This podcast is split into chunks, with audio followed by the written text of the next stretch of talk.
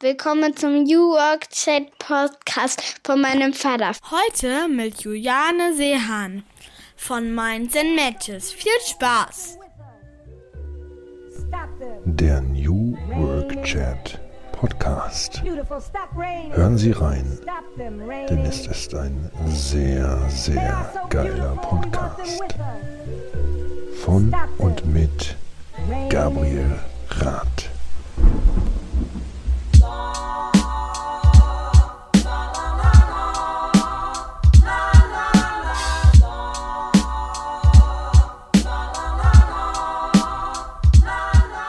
Und damit moin moin und wunderschöne Grüße aus dem hanseatischen Rostock. Ihr seid wieder goldrichtig beim New Work Chat Podcast. Ich bin Gabriel, hoste dieses schöne Format, freue mich, dass ihr zuhört. Seit 2018 darf ich hier spannende Leute fragen, wie sie arbeiten, was sie ausprobieren, was nicht geklappt hat. Und wir können von jedem was lernen, das habe ich gelernt. Es lohnt sich Fragen zu stellen. Ich liebe es zu fragen und darf in der heutigen Folge der Juliane Seehan Fragen stellen. Juliane bringt Menschen zusammen, die die neue Arbeitswelt gestalten. So könnte man das vielleicht auf einen Punkt bringen. Sie hat Minds and Matches gegründet, eine Agentur, die SpeakerInnen und AutorInnen vermittelt.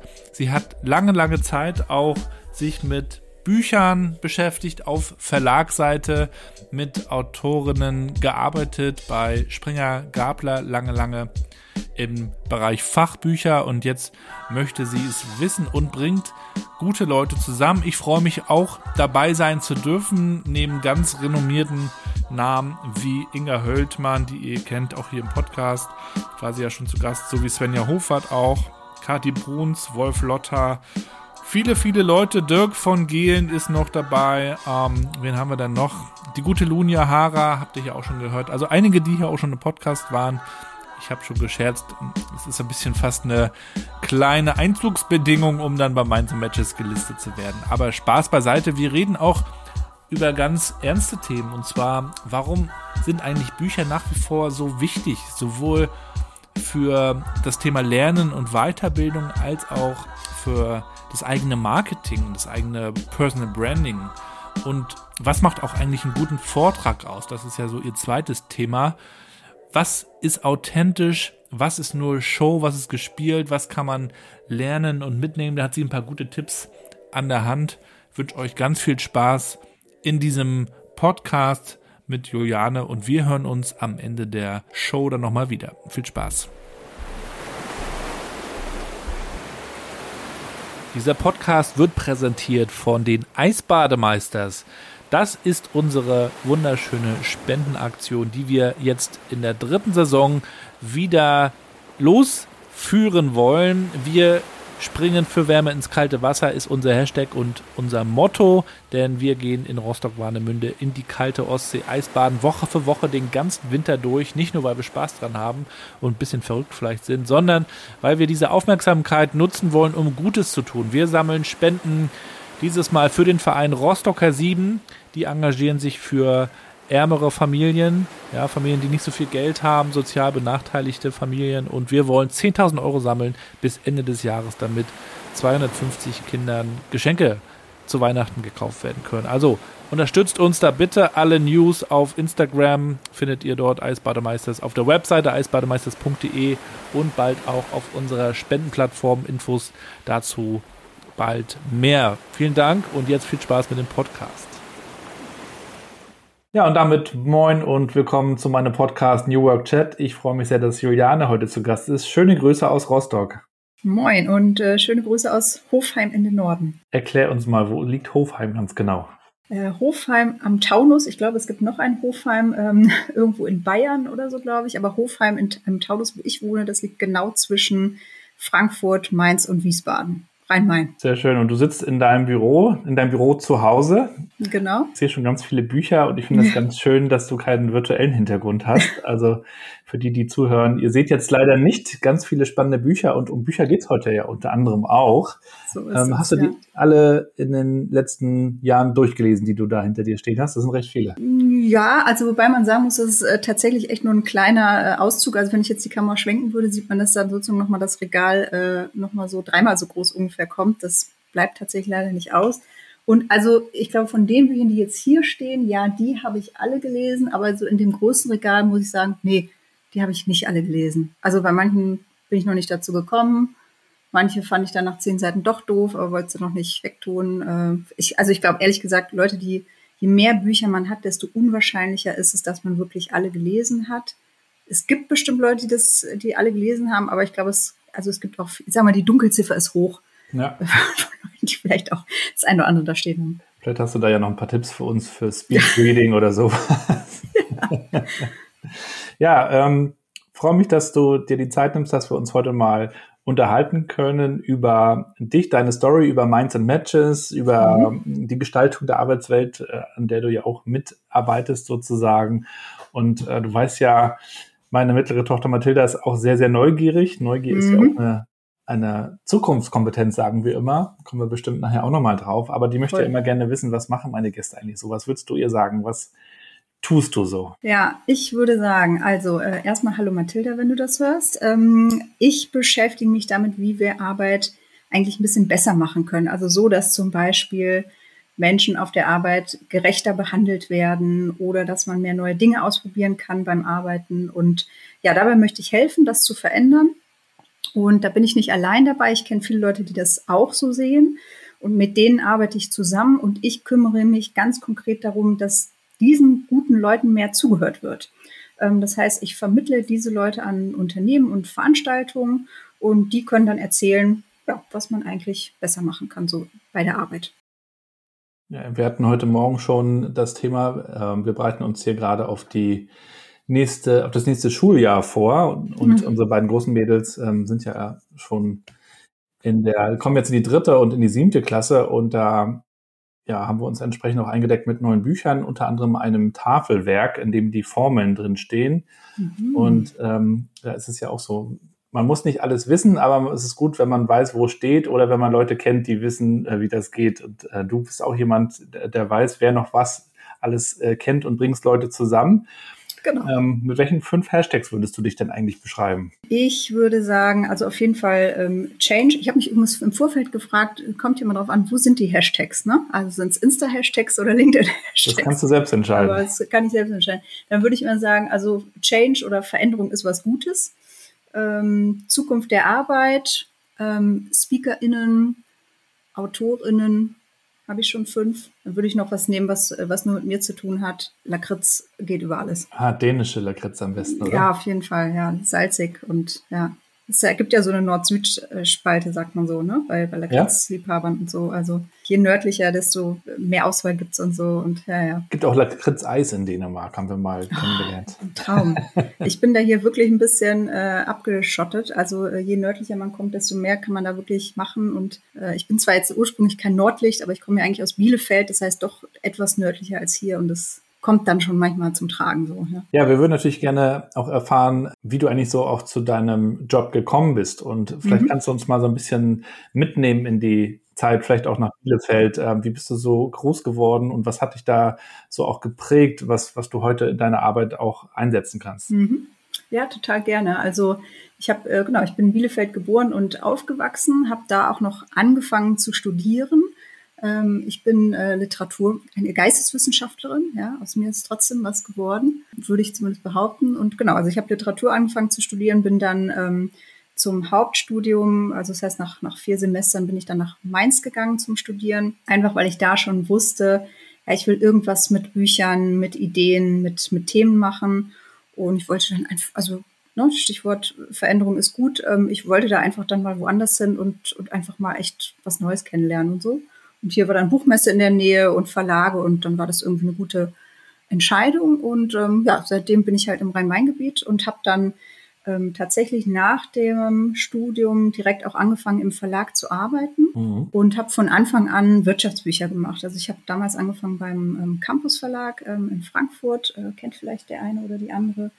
Und genau, habe da von Anfang an also Bücher rund um Management, ähm, ne, Ratgeber, Fachbücher, Sachbücher gemacht und ähm, habe recht schnell festgestellt, dass es eigentlich ein Thema ist, was ich richtig cool finde. war jetzt sicher nicht so, dass ich mit zehn schon gesagt habe, boah, also Wirtschaftsbücher, cool. Ne? Ähm, aber wie es so ist, wenn man sich mit was beschäftigt, dann äh, kann man da ja auch eine gewisse Leidenschaft äh, dafür entdecken. Und genau, das habe ich einige Jahre gemacht, bin dann ähm, zu, zum Springer Gabler Verlag gegangen und habe dort als Programmleiterin den Bereich Management übernommen.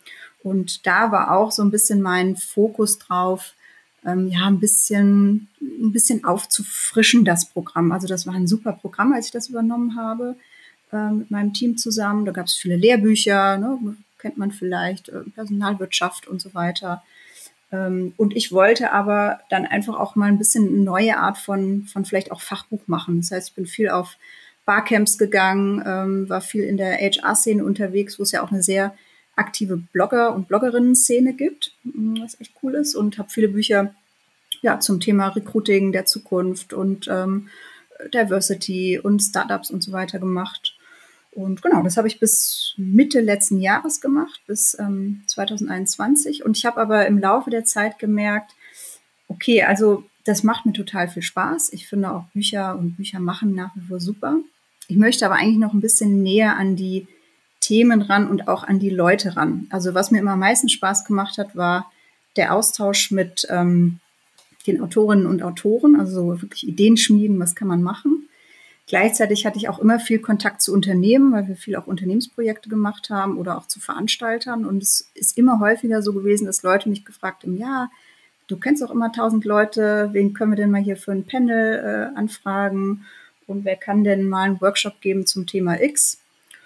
Und ähm, genau, also ich habe oft gedacht, ja, wo gibt's denn eigentlich jetzt mal eine Art von, von SpeakerInnen oder ExpertInnen-Agentur, die diese Leute vertreten, mit denen ich eng arbeite? ähm, und habe immer festgestellt, die gibt's eigentlich nicht so richtig. Und wie es so ist, ne, dann kann man entweder darüber schimpfen, dass das ja total blöd ist, oder man kann sich denken, okay, dann mache ich das halt. Mhm. Und äh, genau, so bin ich zu Minds and Matches gekommen. Das habe ich letztes Jahr gegründet. Das ist eben eine, genau, eine SpeakerInnen und Autor ExpertInnen-Agentur, ähm, äh, wo wir eben ja, Leute rund um das Thema Future Work, äh, Diversity ähm, vermitteln äh, in Unternehmen und, äh, und an Events, ähm, EventveranstalterInnen. Und nebenbei berate ich aber eben auch weiterhin rund um Thema Buchidee-Suche, äh, wie mache ich, wie schreibe ich ein gutes Buchkonzept, was wollen eigentlich Verlage und so weiter. Und ja, das ist total spannend, ist jeden Tag neu und ähm, ja, ich bin froh, dass ich es so mache. Macht Bock, auf jeden Fall. Ja. das ist doch schon mal das Wichtigste. Das Buch also das gedruckte Buch wurde ja vor Jahren auch schon totgesagt. Jetzt kommt die Digitalisierung, jetzt haben wir den Kindle, E-Reader und, und natürlich auch noch ja. andere Geräte. Und doch hält es sich und ich weiß gar nicht, wie die Entwicklung genau aussieht. Also ich höre von ganz, ganz vielen, die sagen, ich, dass sie wieder mittlerweile wieder ausschließlich äh, papierhaft lesen. Mhm. bei mir ist das mal so, mal so. Manchmal bin ich ungeduldig und äh, habe keinen Bock, zwei Tage zu warten, bis es da ist und bestelle es mir dann quasi in der elektronischen Variante und lese es dann. Aber wie hast du diese Entwicklung erlebt, auch durch die Digitalisierung? Ähm, wie hat sich Buch, äh, wie haben sich Bücher da entwickelt? Ähm, ja, also das ist, äh, also es ist wirklich eine spannende Zeit grundsätzlich, auch jetzt noch im Verlag zu arbeiten, muss man sagen. Das ist, ähm, ich war genau in dieser Zeit eben auch im Verlag, wo sich das so gewandelt hat. Ne? Also noch vor, ja, vielleicht zehn Jahren oder so. Ähm, man merkt so eine Branchenstimmung immer ganz gut auf der Buchmesse. Und da hat man so ein bisschen, oh ja, jetzt diese E-Books und puh, hält sich das? Und oh, man war eher so ein bisschen skeptisch so ungefähr vielleicht auch schon noch zwei, drei Jahre länger her. Und irgendwann kam so ein Shift, dass halt alle Verlage das eigentlich mehr oder weniger gemacht haben. Also ich würde sagen, alle großen Verlage haben da auch inzwischen digitale Produkte und haben eben auch ihre Arbeitsweisen sehr digital umgestellt. Also gerade die Verlagsbranche ist halt wirklich im krassen Wandel, was das betrifft, so, ne? Ähm, auf Produktebene und auch auf Ebene der Zusammenarbeit. Und also ich teile aber deine Einsicht oder, oder deine Beobachtung total. Ähm, es wird nach wie vor einfach total viel Print gelesen und das ist auch fast so ein, ja, fast so ein Heiligtum. Also bei mir ist es auch so, ich lese beides. Ähm, ich, also ich finde da auch immer, finde es auch immer gut, jetzt ne, nicht zu sagen, oh, Print ist all oder oder oh, I ist, äh, ist bringt Print den Tod oder so. Also ich meine, man kann auch das Beste aus beiden Welten einfach mitnehmen. Ne? Ähm, aber ähm, ja, es ist einfach, also jetzt so aus der, aus der Verlagsbrille, Printbücher spielen einfach, also auch im Umsatz meistens noch eine viel größere Rolle als zumindest so der Einzelverkauf von, von E-Books. Das ist meistens noch echt im ziemlich äh, homöopathischen Bereich. Ähm, es gibt halt auch Ver Geschäftsmodelle bei Verlagen, die dann so ganze Pakete verkaufen und so. Da sieht es dann schon ein bisschen anders aus, ähm, ne, wenn man so ein Bibliotheksgeschäft hat oder so.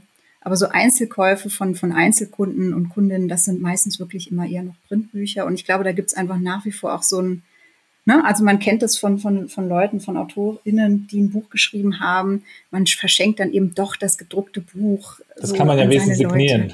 Genau, das kann man signieren. Ne? Das geht beim E-Book nicht.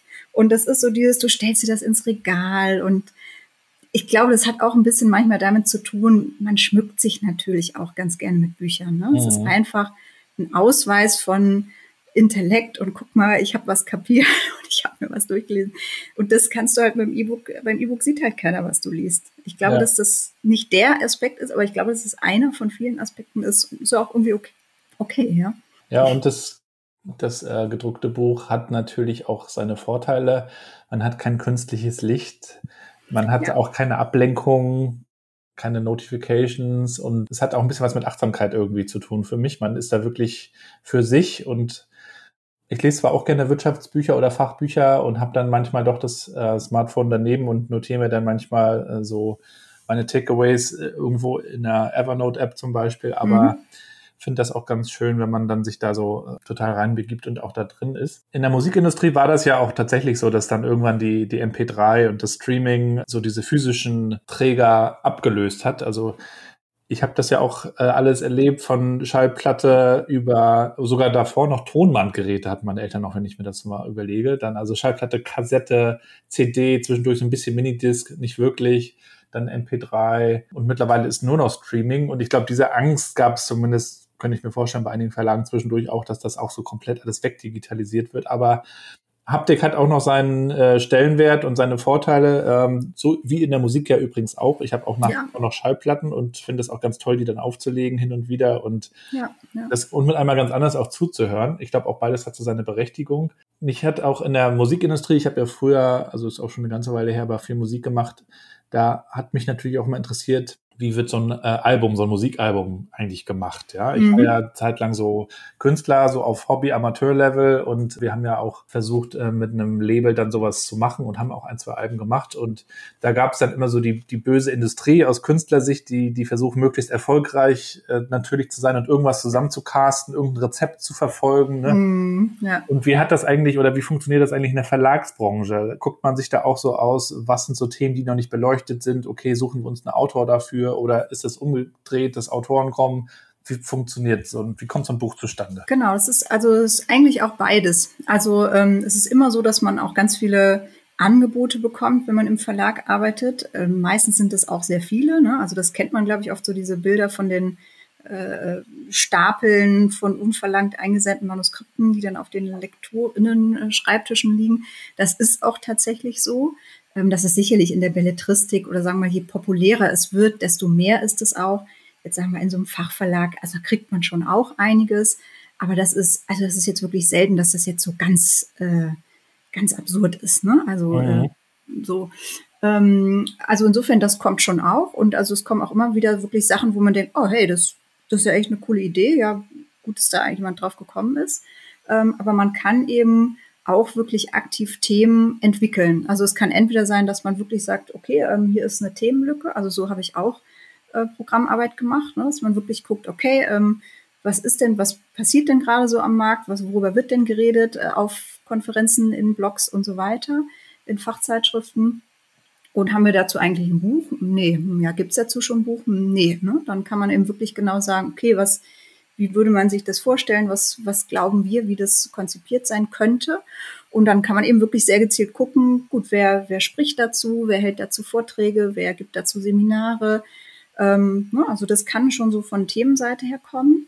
Ähm, es kann aber auch umgekehrt sein, dass, ähm, und auch das passiert bei Verlagen ne, oder auch eben bei Agenturen, dass man denkt, ach, der, er oder sie ist ja, das ist ja eine total spannende Person äh, Habe ich auch oft gemacht. Und dann einfach so, sagen wir, Kaltakquise ist halt im Verlagswesen recht angenehm. Ne, du kann, also du kannst eigentlich Gott und die Welt sozusagen anschreiben und anrufen und sagen, hier, äh, äh, finde ich gut, was du machst, äh, wollen wir mal uns über ein Buch unterhalten. Also das, das, ne? Also im besten Fall sagen die Leute, oh ja, also danke, fühle ich mich ja geschmeichelt, habe ich vielleicht eh schon drüber Ich dachte schon, sie fragen nie. Genau, ich dachte, wann endlich sind sie da, ja. ähm, und im, also im blödesten Fall sagt halt jemand, ja, äh, danke, bin ich schon dran oder äh, keine Zeit oder so. Oder find Bücher doof. Ja, das, das, das habe ich, glaube ich, tatsächlich nie gehört. Also, ich habe einmal gehabt, das fand ich aber auch total cool. Da war ich mit jemandem im Gespräch, wirklich ein ganz äh, interessanter Mensch, der auch wirklich interessante Sachen zu sagen hatte. Und der hat dann wirklich eine Weile auch so probiert, irgendwie eine gute Gliederung auf die Beine zu stellen und ein Buchkonzept zu schreiben. Und ich habe da auch wirklich immer wieder Input gegeben. Und irgendwann rief er mich an und meinte so, wissen Sie, ich glaube, ich glaube, ich bin einfach kein Autor. Und ich war so, ich fand das wirklich richtig gut. Da habe ich ihm echt gesagt, wissen Sie, ich, also ich wünschte mir, ich würde das mal öfter hören. Ja. es ist auch total in Ordnung. Ne? Also ja. kann einfach, es ist auch ein Handwerk und, und es braucht einfach was dazu. Und ähm, ja, vielleicht gibt es auch einfach Leute, die sind kein Autor oder keine Autorin und dann ist es ja auch fein. Ne? Ja, es gibt auch unterschiedliche Motivationen, ne, warum Bücher ja. geschrieben werden und Manchmal ist das auch so natürlich das Marketing-Tool. Ne? Man braucht also Total. also das Buch, um diesen Expertenstatus irgendwie zu haben, um dann als Speaker gebucht zu werden und so weiter und so fort. Manchmal möchte man wirklich vielleicht auch was mitteilen und äh, ein Thema weiterentwickeln und mhm. so sollte es ja eigentlich auch bei unserem Thema sein äh, bei der Gestaltung der Arbeitswelt. Wie bist du eigentlich zu diesem Thema auch gekommen? Du bist natürlich schon länger in dieser ganzen Wirtschaftsecke drin, aber so mhm. diese Faszination für auch New Work und wie hat sich das bei dir entwickelt? Also das habe ich tatsächlich auch neulich mal überlegt, ähm, ob ich noch sagen kann, wann ich jetzt so das erste Mal den Begriff New Work oder wann ich das erstmal so, so, so, so bewusst wahrgenommen habe. Ich glaube, dass das so ein bisschen ein schleichender ähm, Prozess war, ähm, ich würde sagen, also sagen wir, als ich noch bei Campus war, also ich bin ähm, 2012 bin ich zu Springer Gabler gewechselt und da ging das eigentlich so los. Also bei Campus war das auch schon Thema, ähm, aber das war noch nicht so präsent. Und ich müsste jetzt echt nochmal nachgucken, aber ich glaube, dass das auch so eine Zeit war, wo das einfach auch so ein bisschen aufkam. Ne? Also ähm, ich war da einfach, also ich war da wirklich stark in der, in der HR-Szene unterwegs und da gibt's einfach wirklich viele Leute, die sich da ganz aktiv für einsetzen, so hey, das muss doch irgendwie anders gehen und wir müssen doch irgendwie, wie können wir denn jetzt Leute finden und Fachkräftemangel und so. Ne? Das war da alles schon ein Thema. Und da, damit ging das eigentlich so ein bisschen einher. Ne? Das, ähm, also ich fand das erstens von Anfang an einfach also cool und beeindruckt, dass es eben wirklich Leute gibt, die ja für die das nicht irgendwie ein Marketinginstrument ist oder die nicht sagen, ach guck mal, das ist ja noch nicht besetzt das Thema, das schnappe ich mir jetzt mal, ähm, sondern die einfach wirklich eine, eine totale Leidenschaft dafür haben und wirklich was besser machen wollen. Und ich dachte so, cool, ja, das, das sind genau die Leute, mit denen ich auch gerne arbeite. Ne? Also ähm, jemand, der wirklich sagt, äh, ja, ich, ich will da was verändern, ich will da was zum Besseren äh, gestalten. Und ähm, es, ich finde, es ist sogar, es ist dann auch okay, wenn man dann auch offen sagt, das Buch ist auch ein Marketinginstrument für mich. Ne? Das mhm. ist finde, da ist auch gar nichts verwerflich dran. Es sollte halt nicht ausschließlich ein Marketinginstrument sein, sagen wir mal so. Ne? Mhm. Das gibt's halt auch, dass man irgendwie sagt, ja, pf, mein Gott, ne? Habe ich auch gehabt, Anfragen von Leuten, die gesagt haben, ja, sagen Sie mir doch mal, worüber soll ich denn schreiben? Was wird denn gerade so gesucht? Und ich gesagt, okay, also das, das kann ich nicht beantworten. Ne? Ich kann Ihnen jetzt drei Themen sagen, die gerade äh, hip sind, aber wenn Sie selber da kein, wenn man selber da kein Sendungsbewusstsein hat, dann also wird das auch nicht gut werden. Ne? Und mhm. Genau, also ja, ich würde sagen so, ja, das wäre dann ja, oh Gott, dann würde ich mich ja schon so zehn Jahre mit dem Thema beschäftigen. Naja, gut. Und bist du denn auch selber schon mal auf die Idee gekommen, einzuschreiben? Äh, noch nicht tatsächlich. Das wurde ich auch schon ein paar Mal gefragt. Und also früher habe ich immer so ganz abgewunken und so nach dem Motto, nee, oh Gott, ich weiß ja auch, wie viel Arbeit das ist. Ja, das habe ich ja hautnah mehrfach mitbekommen. Ähm, jetzt, also jetzt aktuell könnte ich mir das nicht vorstellen. Ich also, aber ja, wer weiß, ja, vielleicht mache ich mal so ein, so ein Herausgeberbuch oder so. Ne? Also das könnte ich mir momentan eher vorstellen, dass ich mal als äh, Herausgeberin fungiere und, und sozusagen coole Leute äh, zusammenbringe, also zum Beispiel die, die ich vertrete und mhm. können ja vielleicht auch noch andere sein, ne? und man ja. dann mal irgendwie sowas macht. Aber ja, das, ja, wenn ich mal irgendwann ganz viel Zeit habe. das war ja nicht weg. Ja, und ja. Mit, mit Minds und Matches bist du jetzt auch noch gar nicht so lange unterwegs. Wie, mhm. Fühlte sich diese Gründung für dich an? Also total gut, aber auch aufregend. Also ich habe das natürlich ähm, auch eine Weile mit mir rumgetragen, so die Idee, ne? einfach irgendwann zu überlegen, ah ja, okay, ähm, was, also ne? kann ich mir nicht eigentlich selber so ein bisschen einen, einen Job auch basteln? ich wollte einfach mich mal wieder verändern und habe dann irgendwann auch festgestellt, na ja, also das, was ich gerne mache, das kann ich mir eigentlich selber gut zusammenschneidern, ähm, so jetzt aus der persönlichen Perspektive und ähm, genau, ich habe dann eben wirklich auch eine Zeit lang überlegt, was kann da auch wirklich so das Geschäftsmodell sein und wie kann ich ähm, wie kann ich da Dinge auch gut zusammenbringen und, und wie kann ich das gut gestalten und ja, es, also es ist auf jeden Fall total aufregend, was zu gründen. Ne? Also ich kann mich noch echt gut erinnern. Ähm, also es ging ja so schrittweise, ne? dass ich erst äh, verkündet habe, hier, ich gehe weg vom Verlag und ich mache was eigenes und dann ne, fragen ja schon Leute und oh ja, cool und so. Und, und dann, also ich finde echt dieser Moment, äh, als ich äh, auf LinkedIn gepostet habe, hier ist meine Website online und guckt euch das mal an. Pff, ja, das ist schon echt aufregend, ne? weil du echt so denkst, oh Gott, ja, das ist, was wenn jetzt alle sagen, was? was sie da denn überlegt? Das ist ja totaler Quatsch. Denkt man ja irgendwie immer so. Ne? Und dann ist natürlich cool, wenn ja, Leute sich melden und sagen, ja, toll, da will ich dabei sein oder ähm, schön, da habe ich Bock drauf und, und cool und endlich macht jemand sowas. Und ähm, ja, also ich kriege bis jetzt wirklich auch gute Rückmeldungen, das ist schön und ich habe coole Leute an Bord, unter anderem auch dich. Und ähm, ja, macht, macht Bock auf jeden Fall. Ja, erzähl mal, wer ist denn noch an Bord und was decken die Leute alles so für Themen ab? Genau, also ähm, es sind grundlegend sind es eigentlich die Themen New Work oder Schrägstrich äh, Transformation, Innovation ähm, und Diversity. Und ähm, genau, also ich, ich, will jetzt gar nicht alle aufzählen, aber genau, außer dir sind zum Beispiel dabei ähm, Wolf Lotter, äh, Svenja Hofert, also einige Leute, die auch schon hier im Podcast waren. Ja, man muss erst durch den Podcast gehen, damit man zu Matches kommen darf das ist die eigentliche, der eigentliche Auswahl, das eigentliche Auswahlkriterium. Jetzt können wir es ja sagen. Ja. Wir müssen erst hier durch deine harte Schule sozusagen. Und ähm, genau, wer ist noch dabei? Äh, Mina Seitze, ähm, Floria Mogimi, die zum Beispiel Diversity vertreten. Ähm, äh, wer ist noch dabei? Dirk von Gehlen. Ähm, ja, um jetzt nur wirklich ein ganz paar zu mhm. nennen. Mhm. Ähm, sind natürlich alle auf der Webseite auch zu finden. Und ähm, genau, also es sind alles Leute, die halt wirklich äh, ja, Zukunft der Arbeit, Transformation gestalten und Diversity ist eben auch ein äh, großer Schwerpunkt. Ähm, einfach weil ich finde, dass die Themen auch total zusammengehören. Also ja. ähm, Diversity hat zwar oft noch so ein bisschen den Anschein von so, ja, das ist ja so ein, so ein kleines spezielles Thema und es ist ja auch irgendwie, vielleicht ist es auch so ein Trend. Also ich glaube, es gibt immer noch Leute, die so ein bisschen denken, ja, vielleicht geht das ja auch wieder vorbei. Ähm, ich glaube das nicht. Ich glaube, das ist einfach, also erstens ist es einfach das Richtige zu tun, ja, sich damit zu beschäftigen. Und andersrum ist es einfach ein total wichtiger Faktor. Dafür gibt es ja auch Studien, ne, dass das äh, vielfältige Teams erfolgreicher sind und äh, diese Geschichten. Insofern, genau, das sind so die Schwerpunkte und ähm, ja, damit beschäftigen wir uns. Wenn ich jetzt sage, ich möchte ein Buch schreiben, was kannst du mir da für Tipps geben? Wie, wie sortiere ich mich da? Wie äh, gehe ich da vor? Mhm. Also sagen wir mal ein Fachbuch. Ich habe jetzt ein Thema, ja. also ich zum Beispiel beschäftige mich ja, wie auch einige wissen, auch mit dem ganzen Thema New Work und Familie. Was würdest du mir da raten? Genau, also ich würde immer erstmal gucken, genau, ne, hast du vielleicht schon eine Themenidee? Wenn ja, dann würde ich immer auch mal raten, zu gucken, was gibt es da vielleicht schon. Ne? Jetzt muss man nicht sich von einem abschrecken lassen, aber es ist immer gut, auch wirklich ganz banal einfach mal in eine Buchhandlung zu gehen, äh, mal zu gucken, was da so steht. Ähm, einfach weil, also ich bin überhaupt nicht die Person, die das äh, ausreden will, ganz im Gegenteil. Ich, ich bin oft so, ja, hey, cool, gute Idee, mach doch.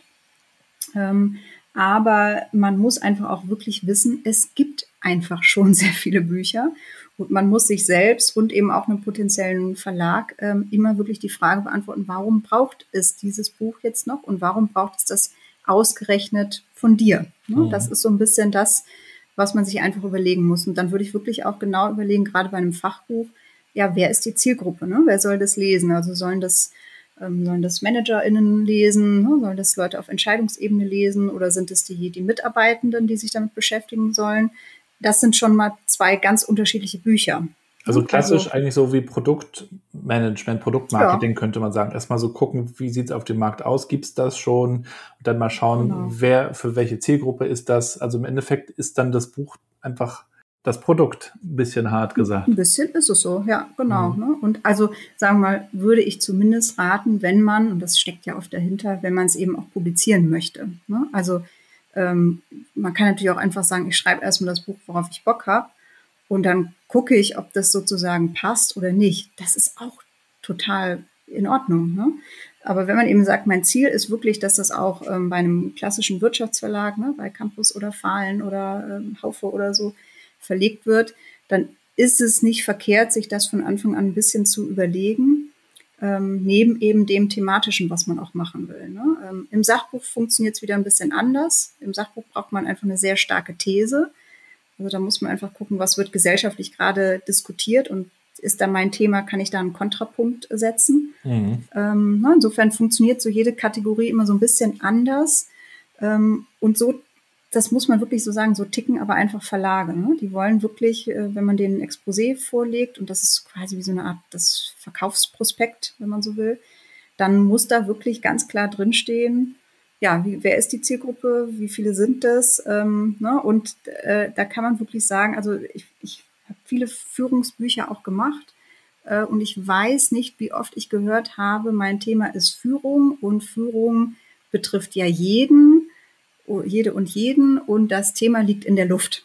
Also man sagen muss, das stimmt leider einfach nicht. Das, ich will auch nicht so. wissen, wie viele Bücher es über Führung gibt und Leadership und aber gut. Unzählige, ne? Ja, also am Ende ähm, muss man sich eben anschauen, fülle ich da jetzt überhaupt noch irgendeine Lücke? Also sage ich überhaupt was Neues, ne? Aber das gilt ja auch für LinkedIn, das gilt ja immer eigentlich, ne? Also genau. hat das jetzt überhaupt irgendeinen Nutzen oder finde nur ich das toll, ne? Genau, ne? Und das muss, also ich finde immer thematisch, also um da vielleicht auch ein bisschen Druck rauszunehmen, thematisch muss man vielleicht auch wirklich die Welt nicht immer komplett neu erfinden. Ne? Also ich meine eben zum Thema Führung, eigentlich müsste man sagen, es ist doch alles gesagt, äh, was brauchen wir da jetzt noch ein weiteres? Nur noch nicht von jedem. Ne?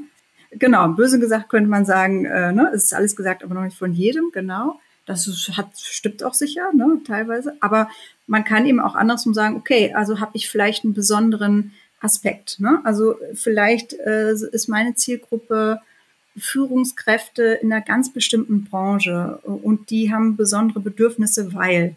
Mhm. Oder man kann auch sagen, ich habe mal ein Buch gemacht, äh, das heißt die zehn größten Führungsfehler und wie sie sie vermeiden. Ne, da steht eben auch drin, wie es um Kommunikation geht und solche Themen. Aber es ist einfach anders aufbereitet. Und dadurch gibt es dann vielleicht jemanden, der sagt, okay, das, das spricht mich mehr an, dann lese ich lieber das Buch als ein anderes, was vielleicht ganz dick ist. Oder ich mache eins, wo ich sage, hier, ne, die zehn wichtigsten Leadership-Hacks oder so. Also wenn man ein geschicktes Konzept hat und es gut füllt, dann kann auch das total gut funktionieren. Und dann hat es auch eine Berechtigung, finde ich. Ne? Das ist mhm. auch okay. Du willst ja mit deinen SpeakerInnen auch inspirieren und mhm. äh, Diskussionen anregen. Das können ja Bücher auch tun. Und es geht ja auch darum, ähm, Neues zu schaffen, also auch im Kontext New Work. Wie hast du dann eigentlich auch die Arbeitswelt, die vermeintlich alte Arbeitswelt, aus Sicht einer Arbeitenden ähm, kennengelernt und, und was hat dich so gestört, wo du vielleicht auch gesagt hast, naja, das würde ich mir anders wünschen? Mhm. Also ähm, ich habe es auch aus verschiedenen Perspektiven ähm, erlebt. Also einerseits zum Beispiel im Mittelstand und im Konzern. Auch in einem Konzern, der sich, der sehr schnell wächst, der, der sich sehr schnell dreht und, und wo auch international gearbeitet wird. Und auch aus der Perspektive Mitarbeitende und auch aus der Perspektive Führungskraft. Also ich habe ja auch viele Jahre äh, auch ein Team geleitet, auch über zwei Standorte hinweg. Ähm, also äh, zwei deutsche Standorte, muss man dazu sagen. Ähm, und ähm, genau, ne, das heißt, ich habe da eben viel äh, selber auch versucht. Ne? Also ich habe ich hab auch Arbeitswelten kennengelernt, wo man sagt, ja, hier das Team, die reden nicht miteinander oder die andere Abteilung, die ist immer doof. So, ne? Also so diese Klassiker, die wahrscheinlich jeder auch ein bisschen kennt. Ähm, und das hat ja viel mit Unternehmenskultur zu tun. Ne? Und mhm. ich finde immer, also Unternehmenskultur ist man immer auch selber. Also so wie ich arbeite und so wie ich mich verhalte, das äh, beeinflusst einfach auch. Und ähm, genau, also da, da hat sich auch in den Häusern, wo ich bin, ähm, also hat sich da auch immer viel verändert. Das, also ich kann auch nicht sagen, dass, dass ich da irgendwo eine ganz schlimme Kultur gehabt hätte oder so irgendwas, wo ich gedacht hätte, oh Gott, da muss ich jetzt ganz schnell raus. Überhaupt nicht. Ähm, aber klar, ne, es gibt, sind halt gewisse Sachen, dann gibt es eben doch gewisse Hierarchien und äh, ne, du kannst einfach auch nicht alles so entscheiden, wie du es vielleicht möchtest. Ich finde das total nachvollziehbar. Ähm, insofern würde ich das gar nicht, gar nicht anprangern. Aber ja, also ich hatte einfach immer das Gefühl, okay, ich kann natürlich jetzt im Unternehmen, in meinem Radius sozusagen, kann ich was verändern. Und ich behaupte, das habe ich auch ähm, so was zum Beispiel mein Team anbetrifft oder ne, auch so die Kreise, die das vielleicht gezogen hat. Ich war auch in einige Strategieprozesse intern involviert, habe da auch selber immer ne, mal Workshops organisiert und solche Geschichten. Aber ich fand halt irgendwann, okay, das, das ist natürlich, ich kann sozusagen meinen Radius verändern. Ne? Und das, das ist ja was, das ist, das ist nicht nix.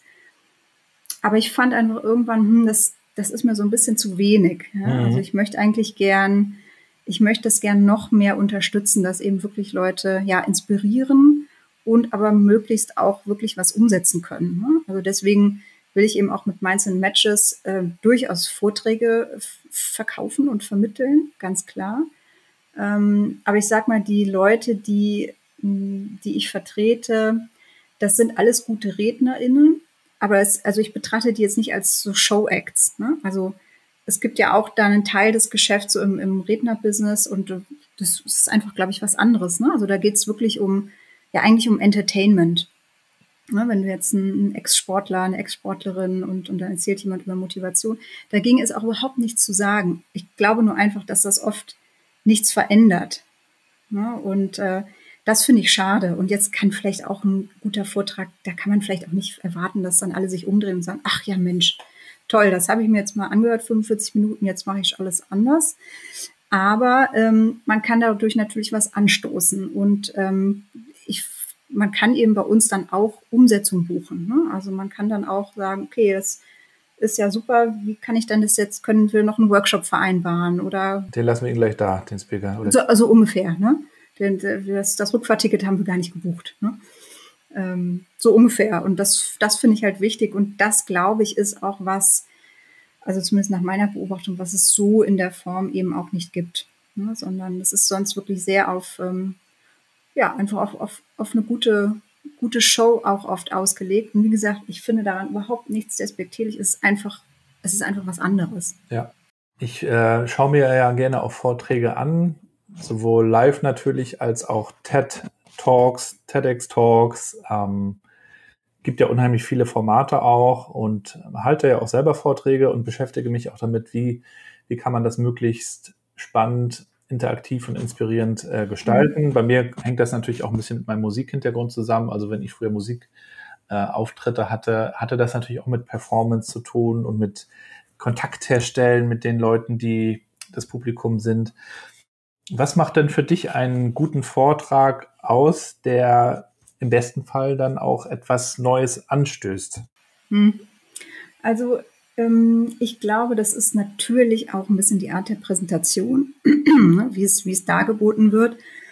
Dass man, also zum Beispiel, ne, das ist eigentlich, sagen wir so ein bisschen Kommunikationsbasic, aber äh, trotzdem nicht selbstverständlich, dass man sich einfach auch vorher überlegt, welche Botschaft möchte ich vermitteln? Was, was wünsche ich mir eigentlich, was hinterher in den Köpfen bleibt? Das würde ich zum Beispiel auch immer mit dem Veranstalter, der Veranstalterin oder dem Unternehmen absprechen und sagen, was, was ist denn, gibt es irgendwie eine Key Message, die auch im Kopf bleiben soll? Mhm. Und die dann eben wirklich ne, versuchen zu vermitteln und immer wieder darauf zu, zu verweisen, zu sagen, ne, hier geht es ja um das Thema und hier ist jetzt mein nächstes Argument. Also einfach wirklich gute didaktische Struktur, was auch jedem Buch gut tut im Übrigen. Ne? Also so ein bisschen durchleiten, jetzt kommt der Punkt und das hat damit zu tun, weil. Ähm, das ist wirklich so ein bisschen Handwerk, finde ich. Ich finde ansonsten, ähm, ja, es gibt Vorträge, die begeistern, weil sie einfach wirklich eine total coole Präsentation dabei haben oder irgendwie coole Musik oder so, wenn das passt. Ich finde, es gibt aber auch total gute Vorträge, wo einfach jemand vorne steht, gar keine Präsentation einfach was redet und das sind einfach kluge Gedanken. Und also Wolf Lotter, finde ich, ist zum Beispiel jemand, ne? der macht keine große Show. Ähm, aber was, also was ich immer wieder von Leuten höre, wenn die dem zugehört haben, ist, dass sie immer sagen, ja, also man möchte irgendwie jeden Satz sich so mitschreiben. Ne? Er ist so ein, so ein äh, ne? Und es springt also, jetzt nicht aus der Torte, aber muss er halt auch gar nicht. genau. Und das, ähm, genau, das, das wirkt auch so. Ne? Deswegen finde ich, ähm, also jetzt unabhängig von, von Didaktik ne, und so ein paar, so ein paar Basics, ne, sich überlegen, was will ich vermitteln und ähm, was kann meine Botschaft sein und, und wie kann ich vielleicht auch noch, ein, noch einen Tipp zur Umsetzung geben. Was kann vielleicht der erste Schritt sein, den die Leute jetzt, ne, dass man vielleicht sagt, hey, wenn ihr jetzt hier rausgeht, was könnt ihr jetzt direkt verändern? Und wenn das Unternehmenskultur ist, könnte man sagen, okay, ne, überleg dir mal, wem in deinem Arbeitsumfeld kannst du heute mal sagen, dass er oder sie einen guten Job gemacht hat. Das ist was ganz Kleines, aber es könnte was Kleines anstoßen. Ne? Also das sind so Sachen, aber ich finde, unabhängig davon würde ich immer, also denke ich immer, es muss so ein bisschen zu einem persönlich passen. Es muss irgendwie ein bisschen authentisch sein und dann ist es auch ein guter Vortrag. Ne? Ich finde, äh, ich finde nichts unüberzeugender, als wenn jemand so, so total auffährt und man merkt aber, er oder sie hat da gar keinen Bock drauf. Mhm. Dann, dann kommt, da springt ja der Funke nicht so über, finde ich. Ich finde auch, man braucht ein Gefühl von der Person, die das ist. Man möchte auch ein bisschen wissen, wie ist die eigene Perspektive oder Einschätzung oder These, wie auch immer. Wenn das einfach nur Silicon Valley, dies, das äh, zusammengewürfelt ist, dann kriegt man das manchmal auch woanders. Aber genau. ähm, und manchmal sogar auch ein bisschen das Provokative. So ja, dieser genau. Kontrapunkt hast du das ja auch genannt. Ich glaube, auch das regt natürlich zum Denken an, wenn man da auch nochmal ja, ein bisschen äh, gegen den Strich gebürstet wird, vielleicht. Glaube ich auch. Ne? Also das ist, das ist vielleicht auch ein bisschen, dass man sich überlegt, was soll jetzt das Ziel sein? Also will ich die Leute wachrütteln, ne? dann brauche ich halt wirklich, dann muss ich ein bisschen Bam machen. Oder will ich, dass die, will ich sagen, dass hier gibt es ein Problem und ich will euch jetzt ganz konkrete Lösungen zeigen, was ihr damit machen könnt. Ne? Dann, ähm, dann ist das eine andere Art von Vortrag. Und ich finde übrigens auch, man muss jetzt nicht so die äh, viel beschriebene ähm, Rampensau sein, sondern man kann auch, äh, wenn man vielleicht ein Mensch der ruhigeren Töne ist, kann man trotzdem auch sehr gute Vorträge halten. Na, dann muss man sich vielleicht fragen, ob das jetzt dann immer die Riesenbühne ist, äh, in der Riesenarena, äh, ne, in der, in der Elbphilharmonie oder so. Aber muss ja auch nicht, ne? Gibt ja auch, gibt ja auch andere Bühnen, die, die dann vielleicht gut passen. Vielleicht ist es auch trotzdem irgendwo eine große Bühne. Ne? Und ja auch äh, ein gutes Beispiel ist auch der Gunther Dück, der ja. jetzt auch nicht der laute ist, mhm. sondern eigentlich ein ruhiger Typ. Ich habe ihn auch mal äh, kennengelernt und er ist übrigens auch demnächst hier im Podcast, da freue ich mich ah, auch schon cool. drauf. Oh, sehr schön. Ja. Und ähm, also nicht nur, dass er natürlich extrem viel auf dem Kasten hat und äh, auch in seiner Zeit bei IBM natürlich extrem viel erlebt hat, sondern ist einfach so ein reflektierter und ruhiger und natürlich auch ähm, scharfzüngiger pointierter äh, Typ und braucht eben auch nicht diese, er braucht auch keine großen Slides und ja. keine, keine großen Effekte. Und das ist natürlich ähm, wertvoll, wenn jemand mit seiner Persönlichkeit besticht. Ne? Also genau, wenn, wenn man was Gutes zu sagen hat, dann, dann kommt es auch rüber. Ne? Und natürlich kann man vielleicht sagen, okay, hier kann man vielleicht noch ein, ein, Training machen, wie kann man die Aussprache verbessern oder sowas. Ne? Aber ich finde immer persönlich, also mich sprechen Vorträge dann am meisten an, wenn ich merke, dass es das kommt so ein bisschen von Herzen und nicht, oh, ich habe jetzt aber gemerkt, das kennen wir, glaube ich, auch alle, ne? So dieses, ich habe jetzt aber gemerkt, ich muss die Hände so halten und es wirkt irgendwie aber trotzdem immer so ein bisschen verkrampft. Also, hey, ich, ich glaube, da sind auch die Leute, ähm, also da ist, ist auch, glaube ich, mehr, mehr Gnädigkeit sozusagen da. Ich glaube, das ist eher, dass man doch inzwischen auch sympathische Menschen hören möchte und nicht unbedingt so super perfekte SchauspielerInnen, die dann Choreografie. so.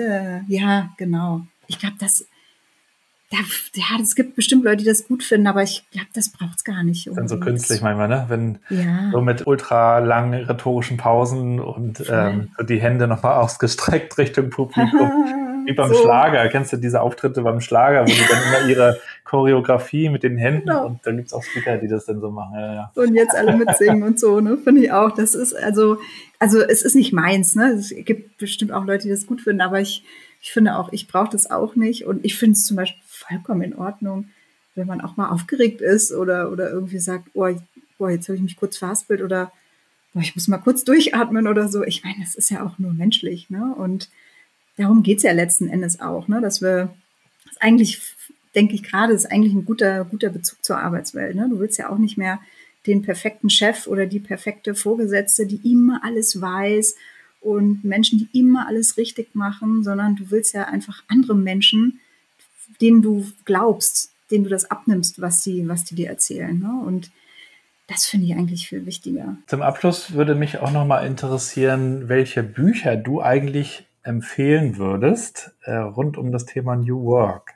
Mhm. Äh, manchmal kann man dazu auch auf LinkedIn was lesen. Ich habe auch schon mal einen Beitrag dazu verfasst. Es gibt ja unheimlich viele Bücher. Ähm, aber hast du so zwei, drei, vier Tipps, wo du sagst, also wenn man sich vielleicht auch so ein bisschen reinlesen will, ähm, sind das auf jeden Fall äh, gute Bücher? Ähm, ich habe festgestellt, ähm, es sind gar nicht unbedingt die Bücher, die dann vielleicht New Work heißen. Da kann man ja auch, also da könnte man wahrscheinlich einen eigenen Podcast drüber machen. Ne? Ist mhm. der Begriff eigentlich, ne? was versteht man runter und ja, fühlen sich da eigentlich die Leute immer alle von angesprochen und so. Aber so von, sagen wir, neuer Arbeit und Transformation ähm, auf jeden Fall. Ähm, also ich würde aktuell, äh, oder ich kann aktuell drei Bücher empfehlen. Das eine ist ähm, Work, A History of How We Spend Our Time von James Susman. Ich habe es jetzt hier auf Englisch lesen. Ähm, naja, manchmal will ich mir auch ein bisschen was zumuten. Es gibt es aber auch inzwischen auf Deutsch, ich glaube beim Beck Verlag erschienen. Und das ist eben wirklich eine historische Einordnung, also so ein historischer Abriss, wie sich Arbeit entwickelt hat und nicht nur, ja, wie, wie war das früher, äh, ne? so, äh, sondern welche Bedeutung hat Arbeit eigentlich früher gehabt und welche hat sie heute? Mhm. Und das finde ich ganz interessant. Also ähm, wie gesagt, ich bin total äh, Freund von, von Praxisorientierung und, und Umsetzbarkeit. Ich finde auch so richtige Toolbücher richtig gut, aber ich merke, wenn ich jetzt so Bücher im Bereich so Sachbuchwirtschaft äh, lese, dann habe ich immer gerne Bücher, die so ein bisschen was einordnen, ne? die so ein bisschen so einen Zusammenhang herstellen. Und wenn man Bücher gerne liest, die Zusammenhänge gerne herstellen, ich weiß, ich habe jetzt seinen Namen schon mal genannt, aber dann finde ich es einfach immer Wolf Lotter äh, auch eine gute Lektüre. Ähm, ich habe äh, unter anderem Innovation, kann ich immer sehr empfehlen. Eigentlich sind alle seine Bücher sehr gut. Aber das finde ich, äh, Innovation, für barrierefreies Denken, äh, da geht es einfach viel drum, ja, wie müssen wir eigentlich Dinge anders tun in Unternehmen und was muss da eigentlich in unseren Köpfen passieren. Ähm, und also wirklich überhaupt kein klassisches New Work Buch, aber äh, finde ich in Sachen Diversity auch ein wichtiges Buch. Ähm, äh, Why We Matter, das Ende der Unterdrückung, äh, bei Aufbau erschienen von Emilia Ruhig. Ähm, und da geht es wirklich drum, also welche verschiedenen Aspekte hat Diversity eigentlich auch? Warum hängen die alle zusammen? Was ist eigentlich auch so strukturelle Diskriminierung? Und es ist wirklich, es ist sehr schön geschrieben. Also mhm. es ist, man kann es wirklich richtig toll lesen, auch wenn es natürlich nicht immer eine angenehme Lektüre ist. Ähm, aber es stellt wirklich gute Zusammenhänge her und ich glaube, man, man versteht sehr viel, äh, wenn man sich damit beschäftigt. Und deswegen finde ich, kann man das, kann man das auch in dem Zusammenhang durchaus empfehlen. Ja, vielen Dank für die drei Tipps. Wenn du selber Bücher liest, ähm, wie, wie ist es dann bei dir? Man könnte das ja auch mit Filmen vergleichen. Man startet einen mhm. Film und manchmal merkt man auch, der Film ist nicht so dolle. Dann quält man sich manchmal noch so und hofft, dass er besser wird. Manchmal macht man ihn noch aus. Wie liest du Bücher? Legst du auch manchmal die Bücher weg oder ziehst du die eigentlich meistens durch? Ich lege sie auch weg. Also äh, ich, ich halte mich an den Spruch, äh, das Leben ist zu kurz für schlechte Bücher. Und jetzt muss das Buch vielleicht nicht mal schlecht sein, aber es ist vielleicht nicht gerade das, was mich jetzt gerade interessiert oder, ne, also ähm, wenn's, wenn ich es wirklich schlecht finde, dann äh, ja, gebe ich sie auch weiter oder ne, verschenke sie oder spende sie irgendwo oder so. Ähm, aber wenn ich sie gut finde und einfach denke, das ist vielleicht gerade nicht das, was mich packt, dann, dann stelle ich sie eben erstmal ins Regal, ne, zu den anderen ungelesenen Büchern. Ähm, das ist auch schön, wenn man immer so ein bisschen eine Bibliothek hat und weiß, äh, sollte mir jemals der Lesestoff ausgehen, ich glaube, es wird nie passieren, ähm, dann ne, kann ich da immer dran gehen und gucken, was ist denn da noch und äh, vielleicht passt es in einem anderen Zusammenhang mal. Aber ich finde, also ich finde, das kann auch ganz erleichternd sein, wenn man sich echt mal sagen kann, ich muss nicht jedes Buch zu Ende lesen. Es ist in Ordnung. Also ich erlaube das immer. Mhm.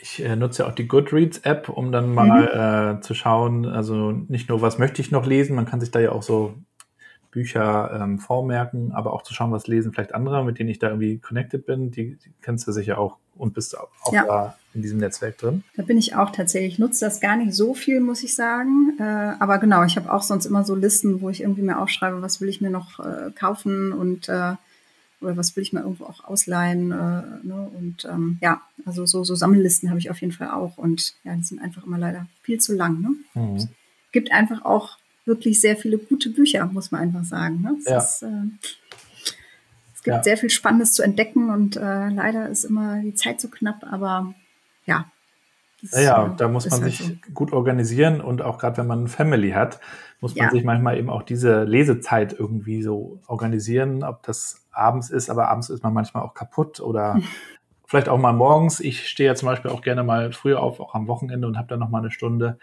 um auch noch mal auf das äh, Thema Familie zu kommen. Das ist, mhm. ist, mir ja auch ganz wichtig. Äh, wie organisierst du dich, ihr euch, um, um das alles irgendwie mit Arbeit, äh, Selbstständigkeit und Familie gut hinzubekommen, dass möglichst keine Seite leidet? Genau, also bei meinem Mann und mir ist es so, dass wir ähm, zum Beispiel wichtige Termine wirklich miteinander abstimmen. Also wenn, wenn wir wissen, ähm, keine Ahnung, das ist irgendwie ein ganz wichtiger Kundentermin oder ich habe eine ganz wichtige Podcastaufnahme oder so, dann äh, schicken wir uns da gegenseitig Einladungen dafür.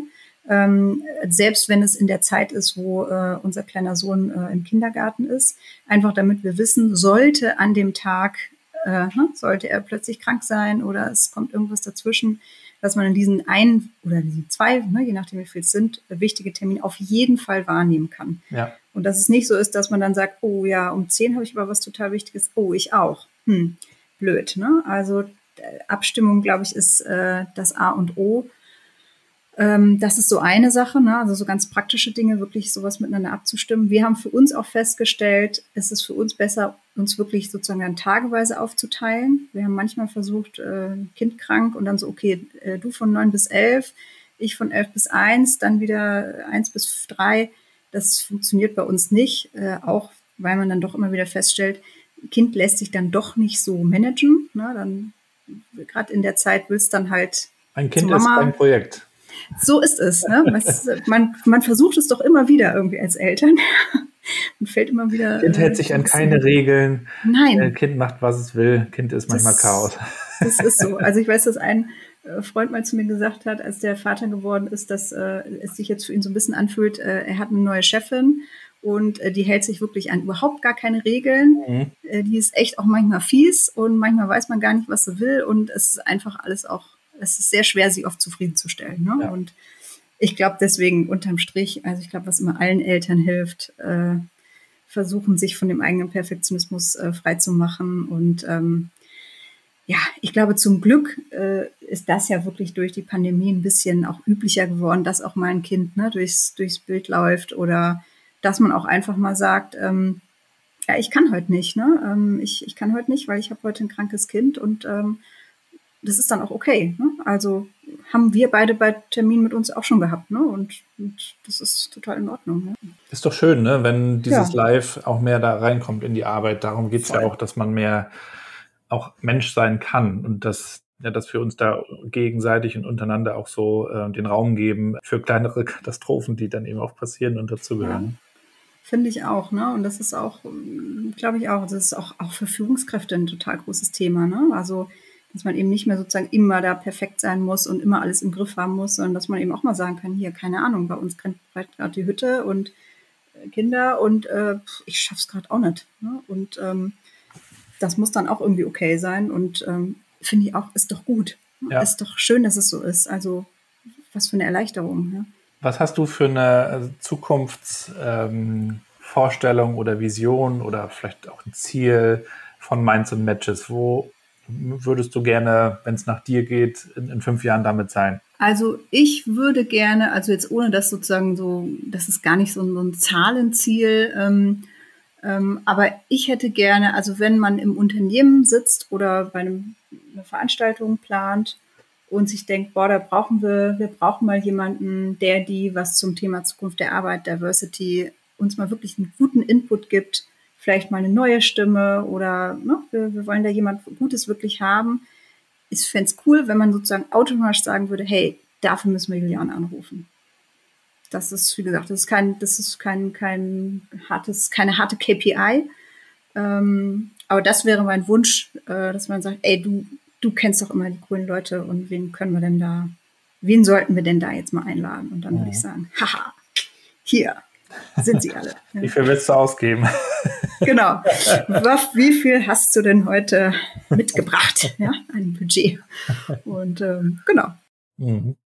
Ja, es wird auf jeden Fall spannend. Vielen Dank, dass du uns heute in die Buch- und auch in die äh, Speaker-Branche und in deinem Projekt und in Minds und Matches mitgenommen hast. Dir natürlich weiterhin viel Erfolg dabei. Wir werden ja auch weiterhin zusammenarbeiten. Ich freue mich drauf. Schön, dass du zu Gast warst und natürlich viel Gesundheit weiterhin.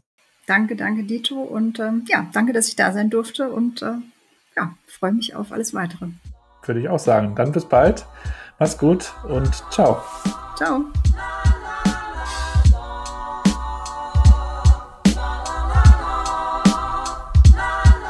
Und damit sind wir auch schon wieder am Ende der heutigen Show. New Work Chat geht dann auch schon wieder in die nächste Folge und die erscheint nächsten Freitag. Jede Woche freitags um sechs kommen die neuen Episoden. Ihr könnt alle bisherigen Folgen hören auf newworkchat.de, aber sonst natürlich auch auf Spotify, Apple Podcast, Amazon Podcast, überall wo es Podcasts gibt. Ich würde mich freuen, wenn ihr mir euer Feedback gebt. Schreibt mir, was gefällt euch, was passt euch überhaupt nicht, was geht euch gegen den Strich, interessiert mich alles. Wo hört ihr den Podcast? Schreibt mir gerne über LinkedIn, über Twitter oder über meinen Blog gabrielrad.com. Das sind so die Seiten. Wenn ihr mögt, dann bewertet den Podcast gerne auch mit möglichst vielen Sternen. Teilt die Folgen, die euch gefallen haben, auf LinkedIn und Co. Nur so können wir den Podcast auch größer machen und das ist natürlich auch mein Ziel. Mir macht das großen Spaß. Ich habe jetzt nicht den kommerziellen Treiber im Hintergrund, sondern ich mache das weil ich auch daran glaube, dass ja, wir uns alle besser vernetzen sollten und dieser Podcast kann dazu einen Beitrag leisten. Ich kann euch außerdem noch sagen, dass ich gerne teile, was ich selber gelernt habe in diesem Podcast in fast 130 Folgen jetzt. Die wichtigsten Learnings aus vier Jahren New Work Chat Podcast habe ich in einen Vortrag gebracht und den halte ich gerne auch bei euch. Wenn ihr also mögt, dann könnt ihr mich auch anfragen und buchen. Und das tut ihr tatsächlich auch über Minds and Matches. Und da gibt es eine schöne Webseite, die packe ich euch natürlich auch nochmal in die Shownotes, so wie ihr auch alle Links zu Juliane Sehan in den Shownotes findet, wie auch ihr LinkedIn-Profil. Ich wünsche euch alles, alles Gute, bleibt bitte gesund und bleibt connected.